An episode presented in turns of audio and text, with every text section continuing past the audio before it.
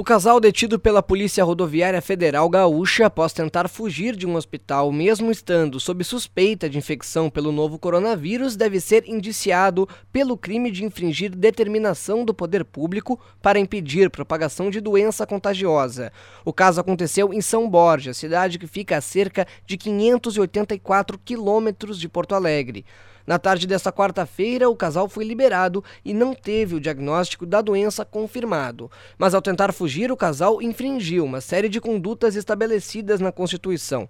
O advogado criminalista Antônio Tovo explica que desde fevereiro deste ano há uma determinação que exige o isolamento e a quarentena de casos suspeitos e que a desobediência do cumprimento da lei pode ser considerada uma conduta criminosa. Desde fevereiro nós temos a Lei 13979 publicada exatamente para auxiliar no combate ao novo coronavírus. O que, que acontece?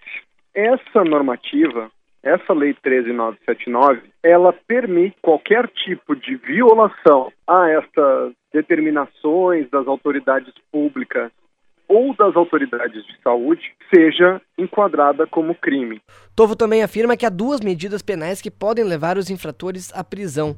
Caso estivessem com coronavírus, o casal também poderia ser condenado por propagação de epidemia, o que resultaria em uma pena de 10 a 15 anos. Nós podemos ter o crime do artigo 268 do Código Penal, que é o crime de violação de medida sanitária preventiva. Nós podemos ter o crime de desobediência, que é o artigo 330, desobedecer ordem emanada de servidor público.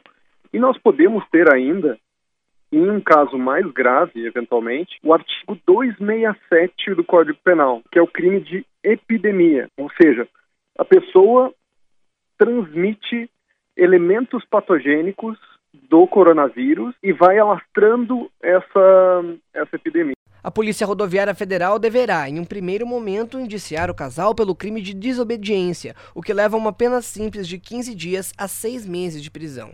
De acordo com as autoridades, na ocasião, o monitoramento nas estradas da região começou após uma denúncia de que os dois pacientes estavam tentando escapar em um caminhão. O veículo onde eles estavam acabou sendo interceptado pelos agentes na BR-285, ainda dentro de São Borja. Eles chegaram a parar em um posto de gasolina antes de serem pegos. Eles admitiram a fuga e foram encaminhados de volta ao hospital em uma ambulância do SAMU.